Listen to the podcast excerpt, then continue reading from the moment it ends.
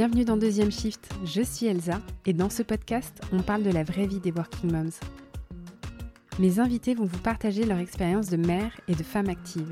Elles vont vous raconter comment la maternité a changé leur quotidien professionnel et vous livrer un bout de leur vie en double shift. Devenir mère lorsqu'on travaille suscite un tas de questions et provoque un chamboulement dans notre façon d'appréhender notre vie active. Qu'en est-il alors du retour au travail lorsqu'il faut désormais gérer une carrière et une famille? Comment assurer sur tous les fronts afin de rester une professionnelle épanouie et une maman accomplie? Ici, il n'y a pas de complexe, aucune conformité et surtout pas de tabou. Seulement des histoires authentiques, sans filtre et sans jugement, vibrantes et inspirantes.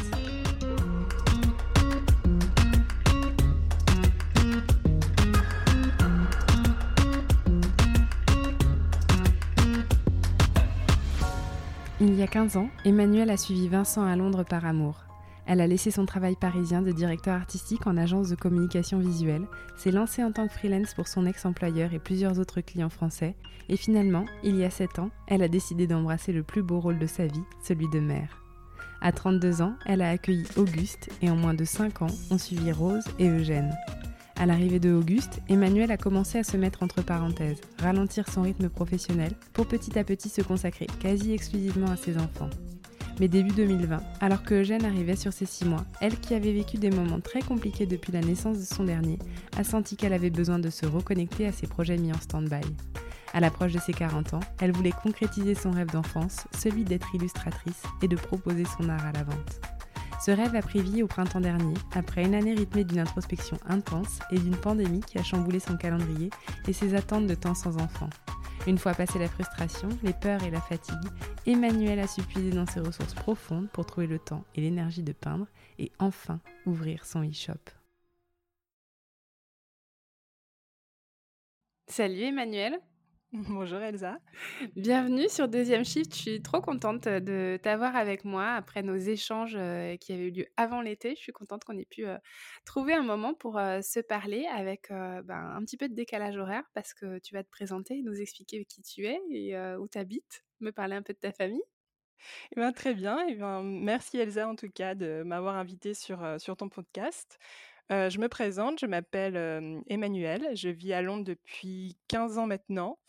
Euh, je suis directeur artistique dans le milieu de la communication visuelle.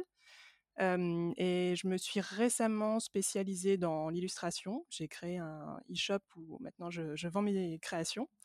Et je suis mariée à Vincent, avec qui j'ai eu trois enfants. Auguste qui a 7 ans, Rose qui a 5 ans et le petit dernier Eugène qui a 2 ans et demi.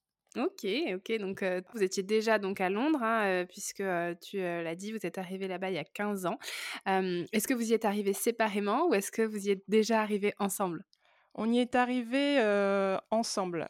moi, j'avais commencé, donc j'ai fait mes études à Paris. Avec Vincent, on se connaît depuis 20 ans maintenant. Donc, on s'est rencontrés très, très jeunes. Quel âge est-ce que tu as, toi, pour que les auditrices puissent situer à peu près? J'ai 39 ans. ok. Ouais. Et donc voilà, on s'est connus très jeunes. j'étais en terminale, donc on a voilà, on s'est on s'est construit ensemble, on a fait nos études ensemble.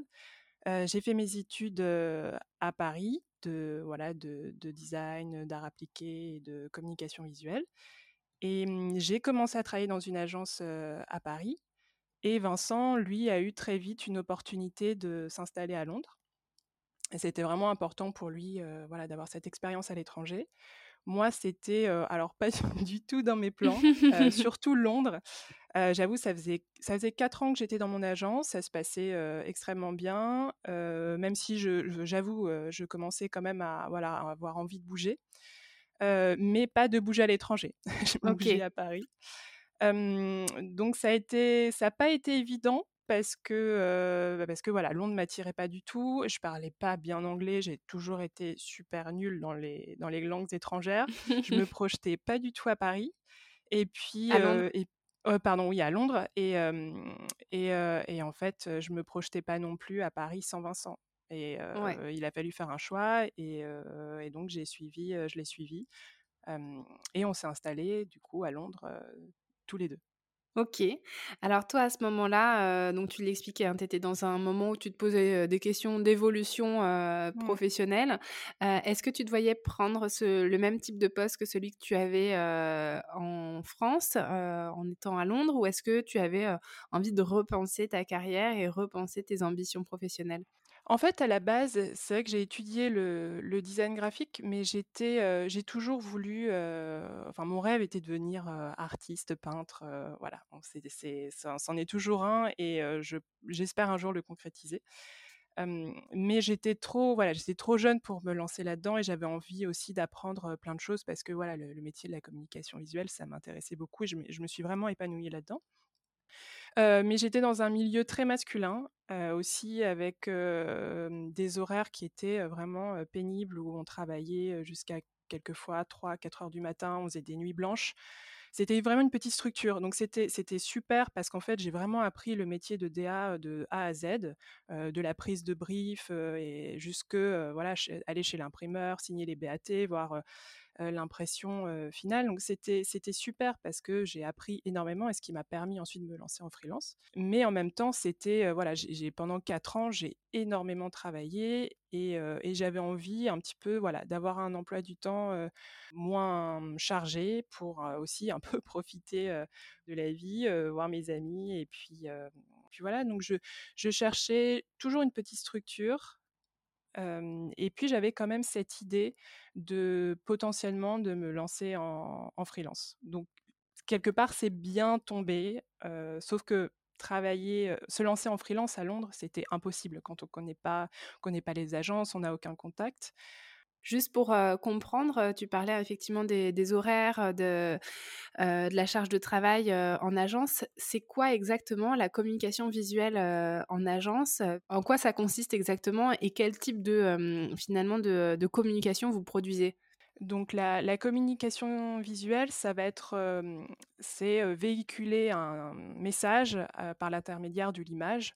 Donc ça va être, sur des supports, différents comme, ça peut être du packaging, et dans tous les domaines. Ça peut être une boîte de gâteaux, une, étiquette de vin, de parfum, ça voilà.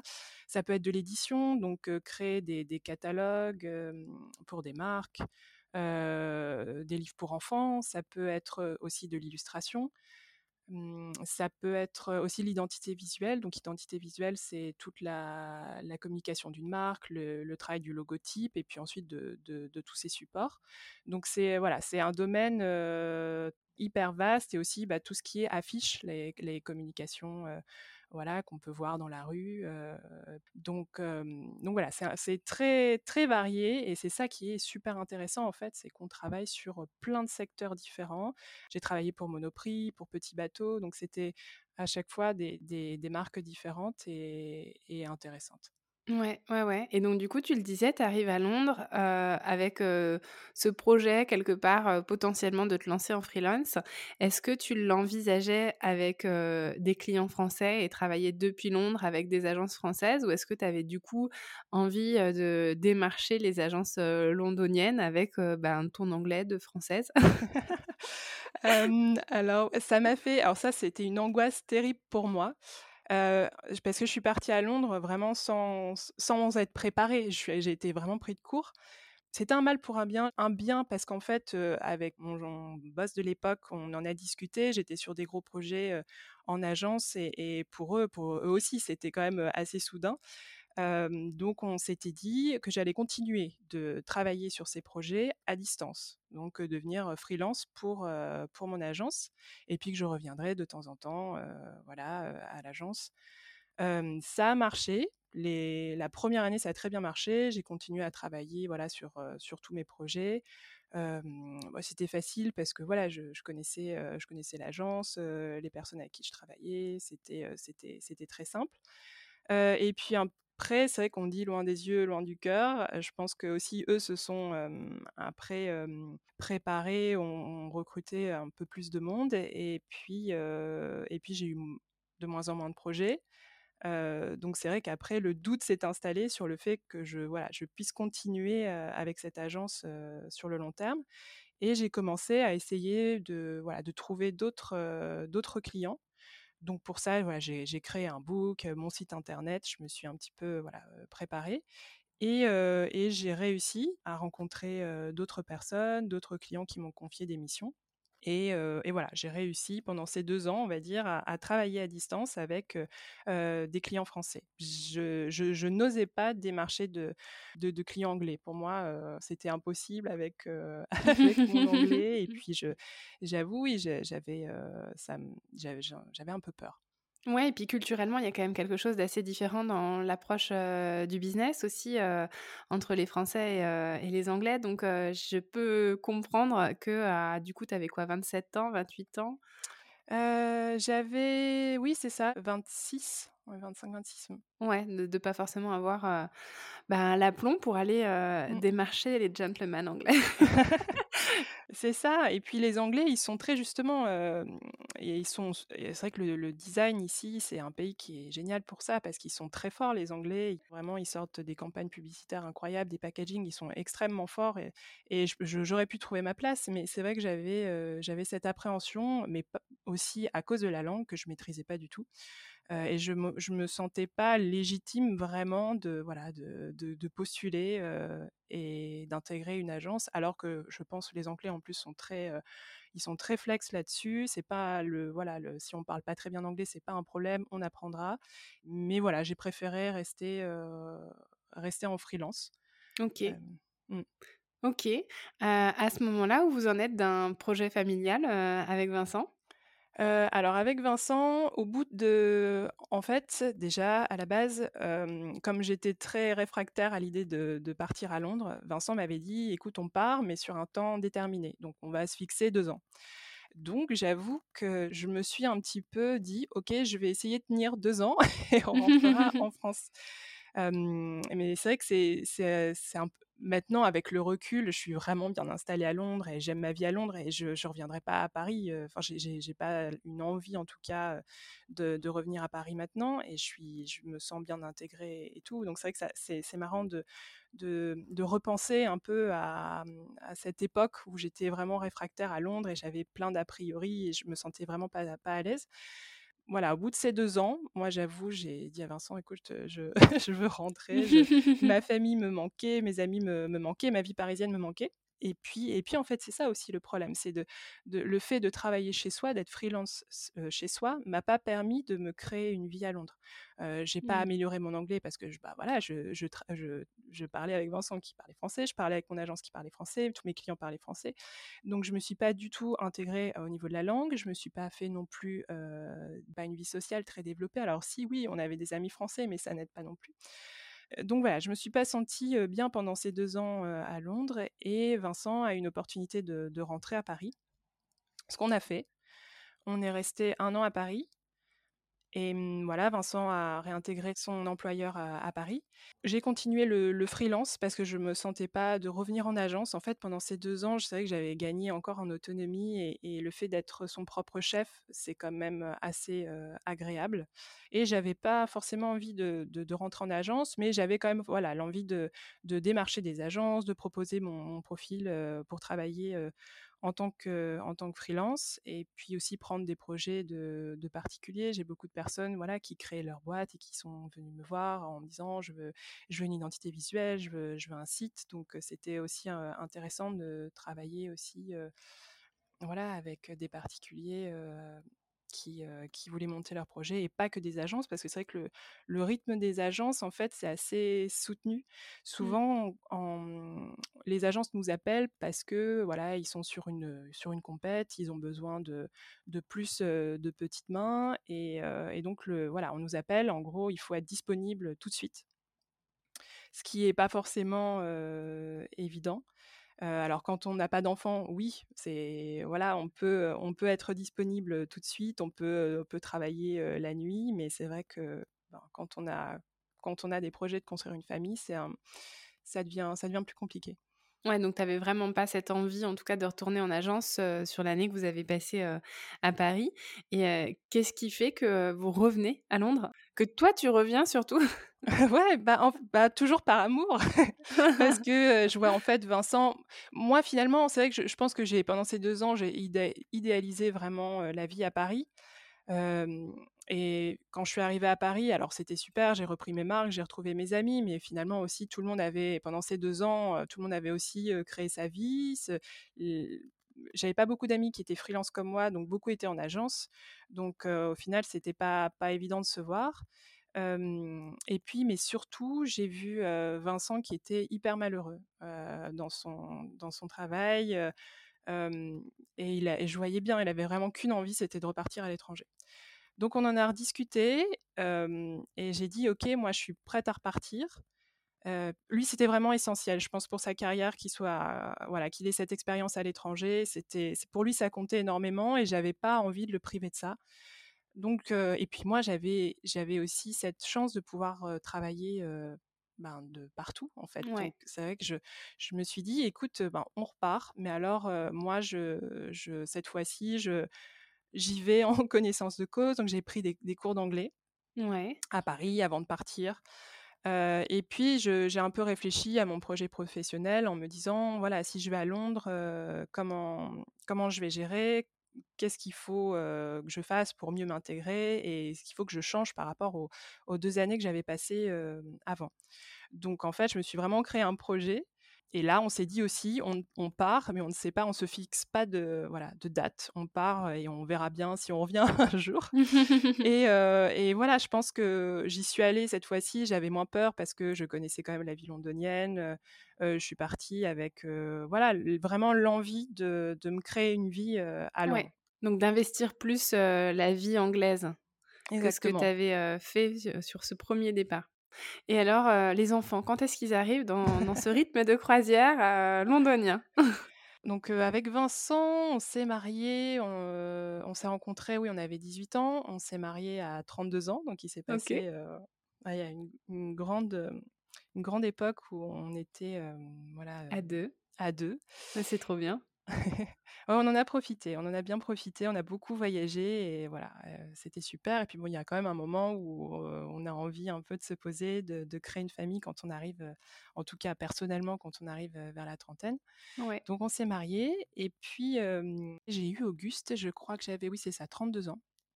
On s'est mariés donc à 30 ans, excuse-moi, c'est ça, on s'est mariés à 30 ans. Et j'ai eu Auguste deux ans après, donc à 32 ans. Et alors là, c'est vrai que la vie, bah, la vie a changé. la vie a changé.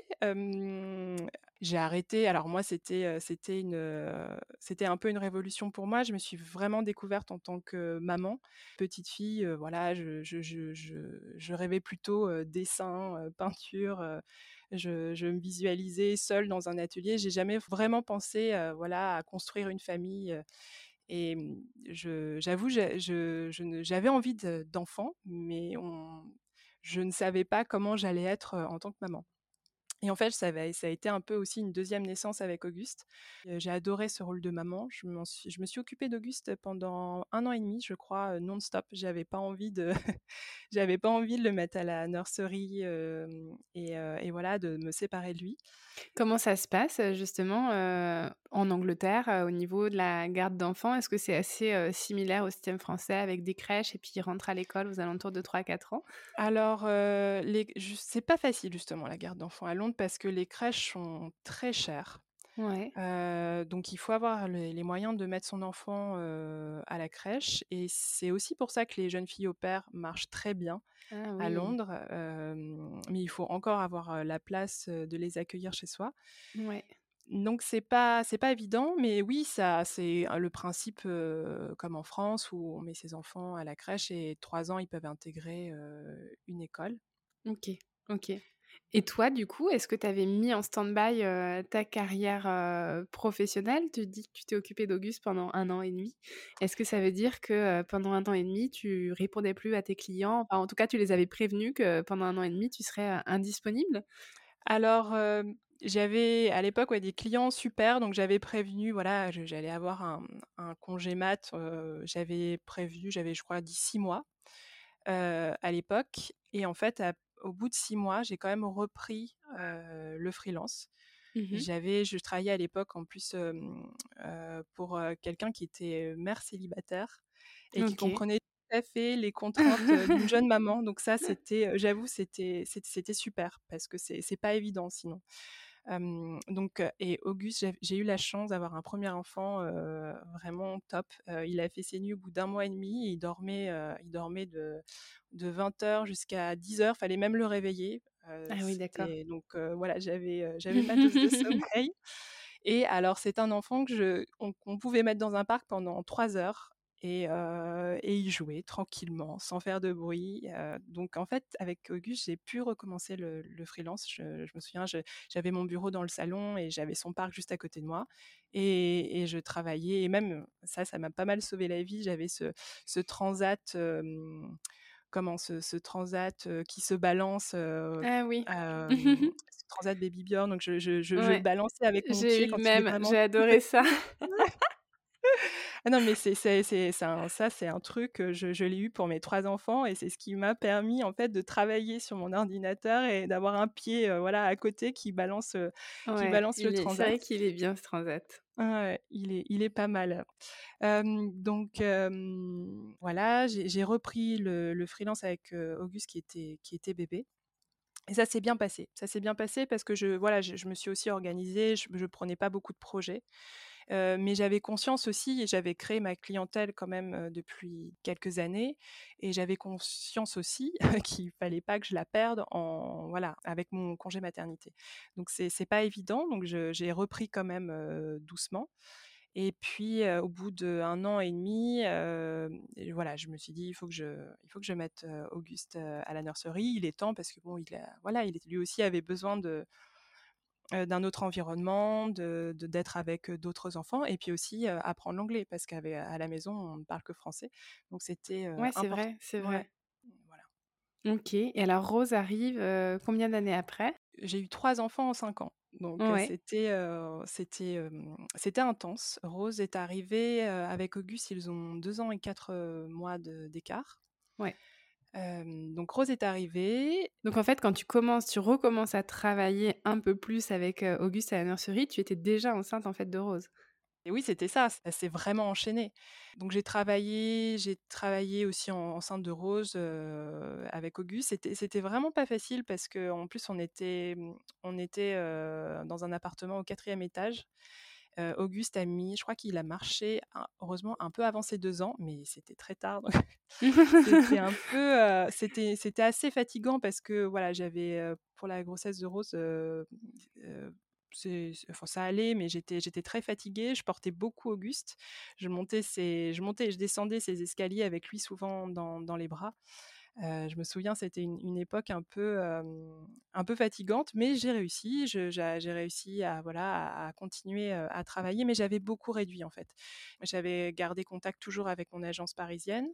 J'avais voilà cette, cliente maman célibataire qui me faisait aussi travailler. Et mais voilà, j'avais aussi, je, devais refuser beaucoup de choses. Je, je pouvais plus, j'avais plus autant de temps qu'avant et aussi autant l'énergie qu'avant. Euh, pour prendre autant de projets. Ok. donc Rose arrive, Auguste a deux ans et demi et Eugène arrive rapidement après aussi. Oui, c'est ça. Il arrive rapidement. je crois ils ont un peu moins de trois ans d'écart avec avec Rose, deux ans et dix mois. Et là, j'avoue, j'ai vraiment eu 3, ça a tout changé pour moi. Autant avec, bon, avec un et Auguste était très facile, j'ai réussi à continuer à travailler en freelance plutôt facilement. Avec Rose, c'était déjà plus compliqué parce qu'en plus, bon, voilà, Rose n'était pas du tout comme Auguste. Elle, a, elle avait besoin de qu'on s'occupe beaucoup d'elle. Elle avait beaucoup d'énergie, donc il fallait aussi beaucoup de sorties. Il fallait beaucoup la stimuler. Donc mmh donc finalement, la, nurserie pour elle s'est imposée plus tôt. J'ai quand même, j'étais, je suis vraiment une maman poule, maman louve, donc j'aime avoir mes bébés avec moi pendant le plus longtemps possible. Et Rose, je l'ai mis un peu à contre-cœur à la nurserie au bout d'un an, mais parce que aussi j'avais besoin de temps. Et puis pour elle, je sentais que c'était encore, c'était aussi important vraiment qu'elle avait mmh besoin de ça, de sociabiliser avec d'autres enfants et d'être voilà, dans un autre environnement qu'à la maison. Ok, ok. Mais c'est bien que tu étais aussi à l'écoute de, de, ses besoins à elle et puis que Puis que tu te sois écoutée aussi parce qu'on parle du temps de travail, mais il y a aussi effectivement le temps pour soi. Est-ce qu'il y avait des moments quand même déjà avec deux enfants que tu arrivais à te dégager de temps juste pour toi ou c'était soit du temps avec, enfin du temps familial on va dire, soit du temps pro? J'avoue, c'était avec l'arrivée de Rose, j'ai plus beaucoup de temps pour moi, mais aussi parce que je pense que je me suis pas, je me suis vraiment, investie en tant que maman et mmh, tout mon temps, je le donnais à mes enfants et et aussi à mes projets. Donc j'avoue que je me suis complètement oubliée, en tant voilà, en tant en tant que femme, je faisais plus de sport, j'avais de c'est vrai que je j'avais une vie sociale qui était beaucoup moins développée qu'avant et je me suis vraiment, oui, un peu un peu oubliée, j'avoue, Et est-ce que tu l'as subi ou alors c'était vraiment un choix aussi? Parce que tu vois, tu parles d'investissement, en tant que maman et tu Mmh. le disais que tu t'es, vraiment découverte dans la maternité donc potentiellement, c'était pas du tout quelque chose de frustrant, pour toi? Non, c'était pas, j'ai la frustration, elle est venue beaucoup plus tard. Je avec, heu, J'ai vraiment j'ai adoré, heu, voilà, heu, mon rôle de maman et et heu, je me suis beaucoup occupée de lui et très tard. Rose, pareil, je voulais vraiment puis lui donner la même chose, qu'à qu'à Auguste. J'ai aussi allaité mes enfants, très tard et enfin très tard, jusqu'à jusqu'à 1 an, 1 an et demi pour, pour Rose et puis après, bon, on choisit pas toujours, c'est aussi quelquefois, nos enfants Ouais. qui décident d'arrêter avant. Mais j'ai commencé peut-être, oui, à à ressentir, voilà, que j'avais que j'avais aussi besoin de prendre du temps pour moi à l'arrivée de de Rose, où j'ai senti que, voilà, il fallait aussi parce que je m'occupe de moi. Ouais. Mmh. Et le troisième arrive quand même dans tout ça et tu le disais que ça, ça a tout changé pour toi? Ça a beaucoup changé. Bah, alors j'ai une, j'ai une alors, heu, oui, j'ai une grossesse assez difficile, vraiment, j'ai pris beaucoup de poids, je me sentais vraiment pas bien, j'avais beaucoup de nausées, donc c'était là, je me suis dit, «Je j'arrête, heu, le freelance». Je l'avais quand même déjà beaucoup réduit mon activité avec, Rose, je faisais des petits projets, voilà, à la fin, je faisais vraiment un un projet, par mois ou tous les 2 mois. C'était je voulais continuer à garder ça parce que c'était vraiment vital pour moi. C'est vrai que ce besoin de créer, il est vraiment, viscéral, donc je pouvais pas, j'étais épanouie dans mon rôle de maman, mais pour me sentir, épanouie dans ma vie, il fallait que je trouve cet équilibre, en fait, aussi avec, mon travail et continuer à peindre, à dessiner, à créer.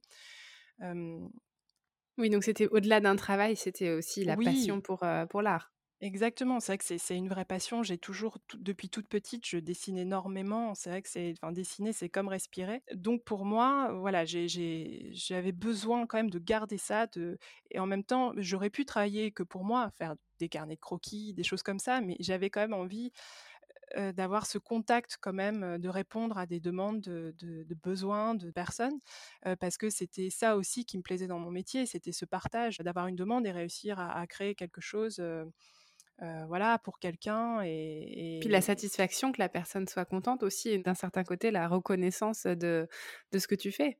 Oui, bah, oui, complètement, complètement et puis, puis à chaque fois, c'est un peu un challenge. C'est vrai qu'on n'a pas ça quand Ouais. on travaille pour soi, c'est c'est plus c'est plus compliqué, mais c'est vrai que quand un client arrive avec son brief et c'est à chaque fois un nouveau challenge. Donc ça aussi, ça il y a un il y a une émulation qui se fait forcément. On est une, on est on est motivé, on a de l'inspiration, qui arrive et puis on a un quand même un timing à respecter. Donc voilà, j j'avoue pour, j'ai j'avais besoin de ce cadre vraiment pour, pour, pour créer et d'ailleurs, ça a été très difficile ensuite de me lancer seule et de travailler pour moi parce que voilà, le cadre, je me l'imposais et quand on est, maman de 3 enfants, c'est super dur, en fait, de dédier le temps qu'on a, le peu de temps qu'on a, on va dire, à la création de son projet pro. Ouais, ouais, ouais, ouais. Si je reviens un peu sur, sur le 3e, sur Eugène, je disais que j'avais une, grossesse, un peu un peu difficile, une naissance aussi très difficile. Pour, Auguste et Rose, j'avais accouché en France, ça s'était super bien passé. Le 3e, on se dit toujours: «Ça va être, comme une lettre à la poste». Je crois que j'avais On même, heu, sait im faire. ouais, c'est ça. J'avais imaginé, pour te dire, j'étais allée loin parce que j'avais eu 2 expériences, classiques en France et je en Angleterre, ils sont très, tournés, voilà, vers la maman, vers son projet, de naissance et et ils sont très, voilà, ils ont une approche complètement différente de celle de la France. Donc j'avais très envie de de de tester, donc j'avais pris une, une doula Mmh et qui s'est occupé de moi. Donc j'ai fait de l'hypnobirthing, un peu de, d'hypnose et de, de, méditation pour oublier la, comment les, la douleur qu'on peut ressortir en accouchant. J'avais même hésité à coucher chez moi, tu vois, que louer une piscine. Enfin, j'étais dans un trip totalement nature. Très différent de ce que tu avais vécu, du coup, pour les deux premiers. Oui, j'avais vraiment envie de vivre une expérience différente. Et en fait, ça s'est pas du tout passé comme ça, parce que j'ai eu, j'ai, comme mon foie qui a sécrété une toxine j'ai fait de la cholestase gravidique. J'étais dans le système public, donc il y a pas, ils font pas vraiment de prévention parce que ça coûte un peu, ça coûte trop cher. Donc en gros, en France, ils auraient continué à faire des prises de sang pour voir si mon taux était voilà pas trop élevé pour parce que j'étais pas j'arrivais pas à terme non plus pour essayer de prolonger le plus possible parce qu'en fait c'est une toxine qui est dangereuse pour le bébé. Donc c'est pas à prendre à la légère sauf qu'en Angleterre j'avais pas un taux très élevé mais ils m'ont dit vous êtes quand même proche de votre terme donc on vous déclenche donc, qui dit déclencher dit bon ben alors forcément être dans une chambre d'hôpital et donc tous mes projets un peu tombaient à l'eau. Donc j'ai eu un accouchement vraiment assez difficile. on a failli perdre Gênes. J'ai eu, beaucoup de mal à me, à me remettre de cette, de cette expérience. Et Gênes aussi, ça a été un bébé qui a eu beaucoup de reflux. Donc pendant six mois, je n'ai pas, pas dormi, mais quand je dis pas dormi, c'est vraiment pas dormi. il se réveillait toutes les 20 minutes, 30 minutes oh en pleurant. Donc, Donc très difficile en fait de pouvoir, euh, ah toi, d'avoir du temps de, de, pause, quoi. C'est ça, c'est complètement impossible. Et puis le nerf de la guerre, c'est vraiment le, le, sommeil. Donc je ne dormais plus et j'arrivais quand même à grappiller. Mais c'est ça en fait, j'avais jamais de longues plages de sommeil. Même pour les siestes, c'était aussi très court. Donc c'était toujours 30 minutes par-ci, une heure tout au plus par-là. Et à tenir six mois comme ça, ça a été extrêmement difficile. Avec deux autres enfants en bas âge. C'est ça. Parce qu'il faut être là pour s'occuper, il faut avoir l'énergie, l'entrain, la motivation, le sourire pour s'occuper de ces deux autres enfants qui ont besoin aussi de leur maman, tout comme leur bah petit frère. Oui, bien sûr, mmh. bien sûr. Donc éprouvant. là, j'imagine que tu n'as plus du tout consacré de temps à ton activité professionnelle?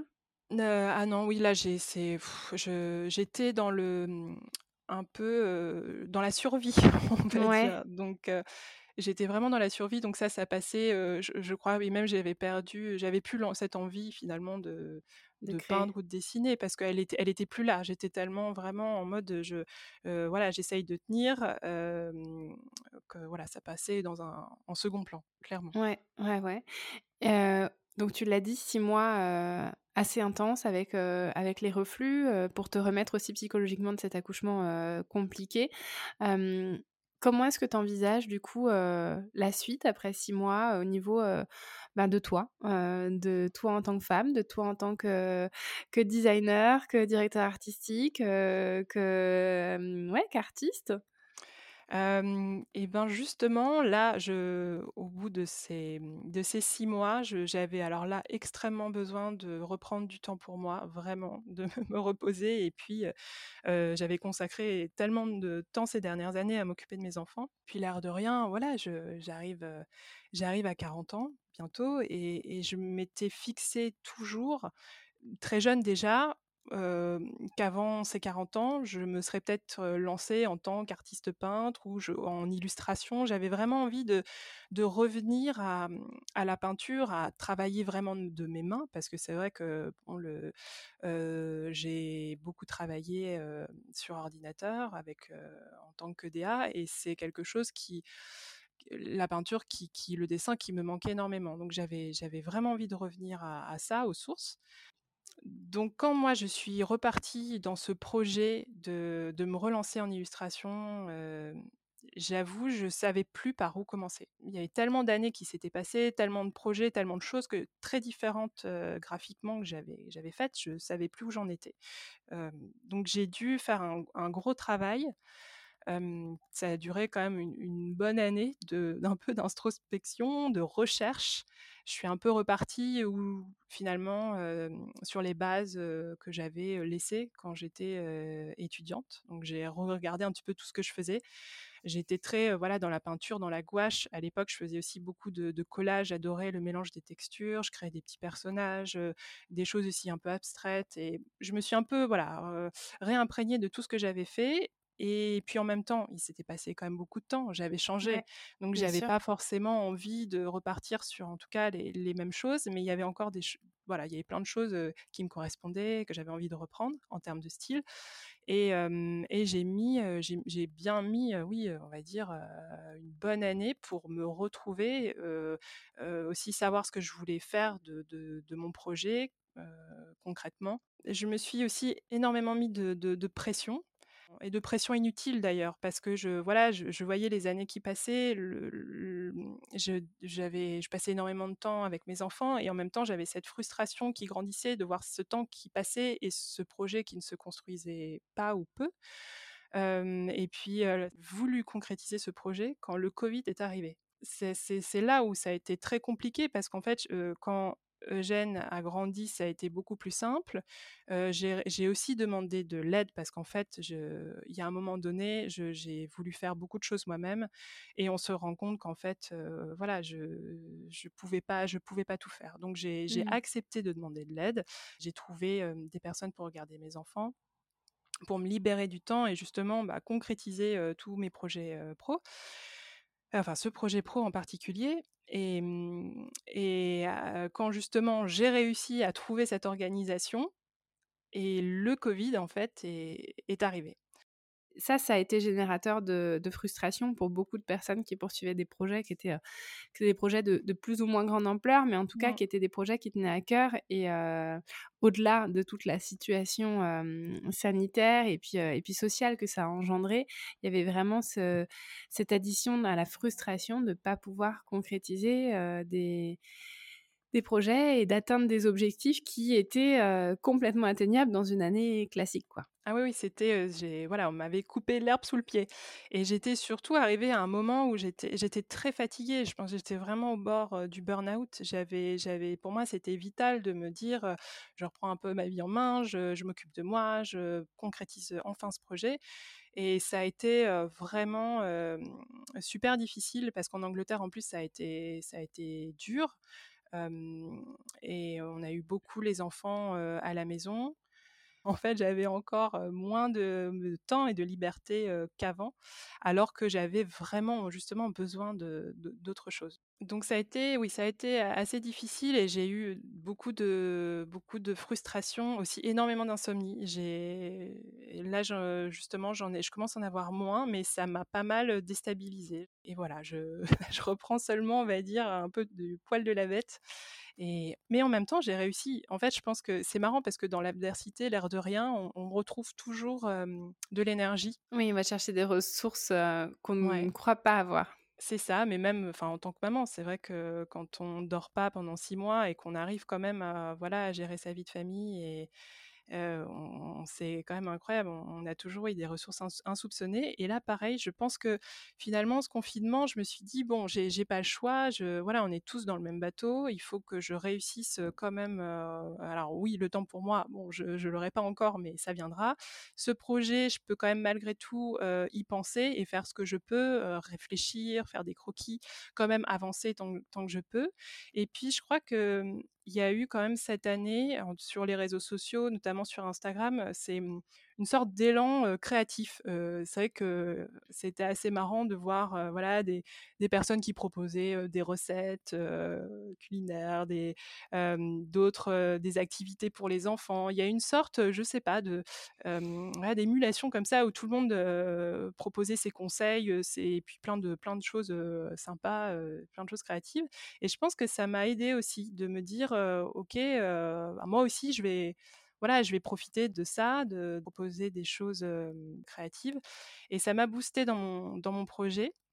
Finalement, j'ai quand même réussi à, créer, à faire des choses. Et, je crois que oui, j'ai lancé mon e-shop, c'était cette année, en ce printemps. Oui, c'était au printemps cette année. Ouais, donc finalement, tu n'as pas perdu trop de temps avec le Covid. Tu as réussi à, à, dérouler le fil du projet avant tes 40 ans. Ouais, c'est ça. Donc finalement, j'ai réussi, j'ai réussi, voilà, que je l'objectif que je m'étais fixé. Beh, ouais, beh, génial. J'étais, hem, assez je suis assez assez contente puisqu'il faut ouais, je suis assez dure avec moi-même, très exigeante et perfectionniste, mais il faut savoir aussi se féliciter et ça, je voilà, je suis contente malgré tout d'avoir réussi, heu, avec, mes 3 enfants, ce cette pandémie, avoir réussi enfin à sortir ce projet. Ouais, non, mais bravo, vraiment bravo parce que quand on a un objectif, on peut être dans l'auto-sabotage parce qu'on a peur ou parce qu'on se sent pas légitime ou quoi que ce soit Ah et je trouve que c'est vachement vachement inspirant d'avoir, des personnes, qui, qui arrivent à développer, leurs projets et à atteindre leurs objectifs. Est-ce que tu as l'impression là aujourd'hui, d'avoir une identité qui est complète? Parce que tu le disais, avec la maternité, tu t'es découverte dans la maternité quelque chose que tu soupçonnais pas, en tout cas à ce point, même si tu avais toujours projeté d'avoir des enfants. Ensuite, d'avoir 3 enfants en bas âge, on a moins de temps pour soi, donc on se perd aussi parfois un peu en tant que femme. Tu disais t'être perdue aussi en tant qu'artiste après avoir arrêté pendant si longtemps. Est-ce qu'aujourd'hui, tu as l'impression, d'être, hyper alignée avec, ton identité?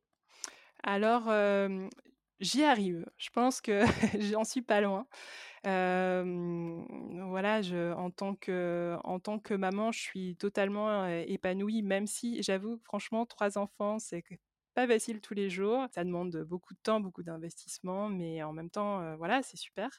Femme, je pense que j'ai encore du boulot parce qu'il faut plus que je m'occupe de moi et ça, c'est ma ça, c'est mon objectif pour cette année. C'est vraiment, voilà, de penser à moi, de, heu, de faire du sport, de voilà, j'avais très envie de commencer le yoga, donc voilà, vraiment de me faire plaisir à à ce niveau-là aussi, de m'occuper de moi et en termes, heu, de ce projet, c'est vrai que j'ai commencé cette année, j'ai plein, plein d'idées.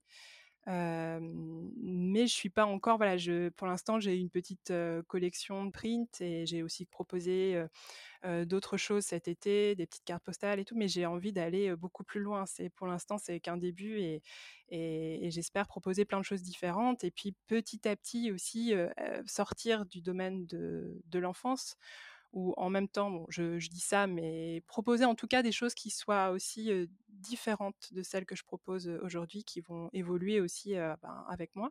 Donc ça, c'est vrai que c'est plus sur le long terme, mais je suis contente en tout cas d'avoir, ces fondations-là et puis maintenant il y a vraiment plus qu'à me libérer du temps pour, pour avancer dans ce projet et c'est là aussi où il faut que je m'organise et il faut que je voilà, je me libère encore plus de temps avec les enfants, pour et m'occuper de moi et pour arriver vraiment à proposer encore plus de choses, sur, sur ce e-shop. Ouais, mais ouais, mais la gestion du temps, je pense qu'on pourrait en faire un épisode, Ah. entier uniquement et et dédié et ça, je crois que c'est un peu, le le nerf de la guerre, pour, Mmh pour toutes les mamans et on en parlait déjà avec, Gaëlle de l'épisode précédent donc c'est vrai que c'est, c'est quelque chose, sur lequel, on travaille toutes et qui est, sans cesse du process ongoing. exactement. Non, mais écoute, je suis contente en tout cas d'avoir pu, hem, recueillir, heu, ton histoire, ton parcours, heu, il y a vachement de choses inspirantes, à travers, l'épanouissement, personnel, professionnel, la recherche de de son identité aussi, donc je trouve que c'est, très, très intéressant. Merci d'avoir, pris du temps pour moi. Je sais que dans dans un emploi du temps de maman, en tout cas moi j'ai passé un super moment. Et oui, moi aussi, bah, écoute, c'était une une expérience super parce que je moi, c'est mon premier podcast et comme je te disais, je suis une ancienne timide et je suis quelqu'un d'assez, ça va beaucoup mieux maintenant, mais j'étais très réservée et c'est vrai que c'était aussi un challenge et je voilà, je me suis beaucoup censurée dans ma vie pour tout parce que par peur, par peur de mal faire, du jugement, de plein de choses et là, en fait, depuis, depuis plusieurs années, je je me fais violence pour, justement sortir de ma zone de confort et de d'expérimenter et je suis voilà, c'est vrai que ça finalement, je suis hyper contente parce qu'au final, j'ai beaucoup refusé de choses et tu vois, j'étais beaucoup finalement encore dans la frustration où je me disais: «Ah, pourquoi tu l'as pas fait? Tu aurais dû, tu aurais pu le faire» et finalement tu C'est limite l'échec, il est là. Il est Mmh. dans le fait d'avoir refusé de ne pas l'avoir fait. Alors que maintenant, c'est vrai que d'aller un petit peu, dans ces dans ces domaines où je me sens pas forcément super à l'aise, bah, ça voilà, je je me prouve aussi à moi-même que je suis, je peux y arriver et puis après, c'est vrai qu'une fois que c'est fait, ben, je je suis fière de moi. Je me suis dit: «C'est bon, Ouais, c'est clair. j'ai avancé». Petit à petit, voilà, j'arrive à à aller au-delà de mes peurs et puis, et puis c'est vrai que c'est du coup, c'est super, c'est super, heu, enrichissant, quoi. Mais ouais, ouais, ouais, non, mais ça, c'est vrai que c'est, une belle façon de de conclure aussi parce que, on se met des barrières, mentales, qui sont, des barrières, qu'on a, personnellement ou alors des barrières que la société nous impose. Donc je trouve que c'est chouette aussi de se dire qu'on peut, heu, oser sortir de sa zone de confort, faire des choses, heu, qui sont, heu, pas toujours, heu, bien vues ou en tout cas sur lesquelles on peut recevoir du jugement, mais heu, Mmh si ça nous fait plaisir, il faut essayer et puis si ça ça nous plaît pas, on peut toujours arrêter, quoi. Exactement et puis ça ne fait que, heu, que progresser, heu, de toute façon. Ouais. Mmh. Exactement, exactement. Merci Emmanuelle, Bah, merci à toi Elsa. à très bientôt. À très bientôt. Cet épisode est maintenant terminé. J'espère que vous avez pris autant de plaisir à l'écouter que j'en ai eu à l'enregistrer. Si l'épisode et plus généralement le podcast vous plaît, je compte sur vous pour en parler, le partager et mettre une note et un commentaire sur Apple Podcast. Ça m'aide à faire connaître et à faire grandir la communauté Deuxième Shift. Je vous invite aussi à me rejoindre sur l'Instagram de Deuxième Shift pour avoir vos retours sur cet épisode. C'est également via ce réseau que je vous partage plus de choses sur mes invités et ma propre expérience de Working Mom. J'y crée une communauté bienveillante, inspirante et décomplexée quant à nos galères et nos succès carrière et maternité. Nous, on se retrouve par ici lundi prochain pour une nouvelle histoire de Working Mom. Et d'ici là, portez-vous bien.